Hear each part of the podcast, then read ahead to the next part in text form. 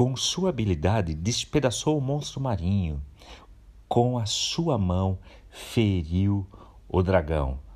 Muito bem-vindo. É estranho dar boas-vindas depois desses versículos. Sim, pasme, versículos bíblicos nós temos descrevendo monstros marinhos, dragões. Mas que negócio é esse? Quero convidar você, neste dia, a ler o capítulo 26 do livro de Jó, que trata dessas figuras mitológicas como símbolos para é, a desgraça ou para o caos, para aquilo que está fora do controle. Bem, para entendermos o capítulo 26, nós precisamos ter uma noção geral do livro de Jó. Jó trata do caos da nossa vida, a partir da sua história e daquilo que nos é relatado. Caos poderia também ser entendido como aquilo que vivenciamos e que está totalmente fora do nosso controle e parece que não está no controle de ninguém. Porque num pouco espaço de tempo é exatamente isto que Jó vivenciou perde todos os seus bens, os seus filhos morrem e ele ainda perde a sua vitalidade, a sua saúde. Bem, amigos vão entrar em cena e questionar a postura de Jó ou o que, que Jó fez para merecer isto, porque afinal ele é conhecido como um homem temente a Deus, um homem que era tido como uma pessoa justa, e aí surge a pergunta do sentido disso tudo. E quando não encontramos sentido, temos a impressão de que o contexto é bastante caótico.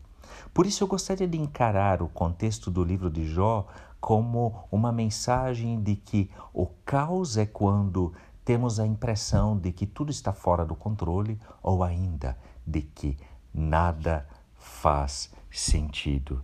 E aí é que Jó, questionado por seus amigos, vai responder como que numa confissão de fé: apesar disso tudo, Deus, versículo 12, com seu poder acalma o mar.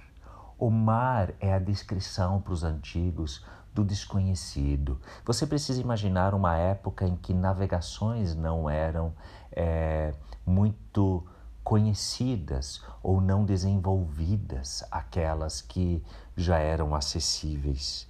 Então, o mar é a ameaça, é o mundo desconhecido. E ali no mar há há algumas histórias de um monstro marinho, porque pessoas se deslocaram e não voltaram mais. Mas Deus é aquele que, com sua habilidade, despedaça o monstro marinho, que com sua mão fere o dragão, que também pode ser, numa figura mitológica, esse monstro marinho.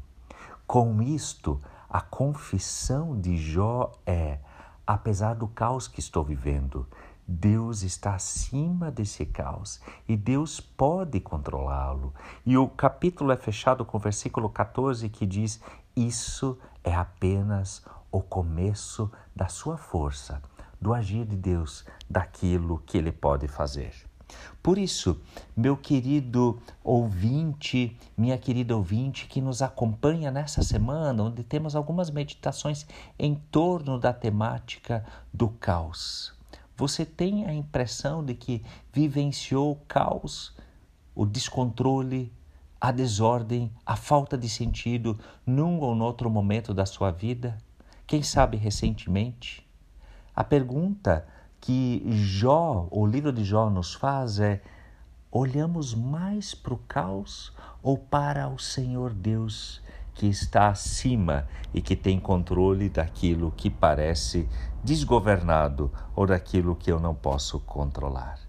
Eu quero convidar você, juntamente com Jó, para olharmos para o Senhor, apesar de contextos de caos, descontrole e falta de sentido que estejamos vivenciando ou já tenhamos vivenciado. Eu sou Hans Jürgen, me alegro que você está conosco nessas meditações ao longo desta semana, produzidas pelos meus colegas da MEUC de Joinville.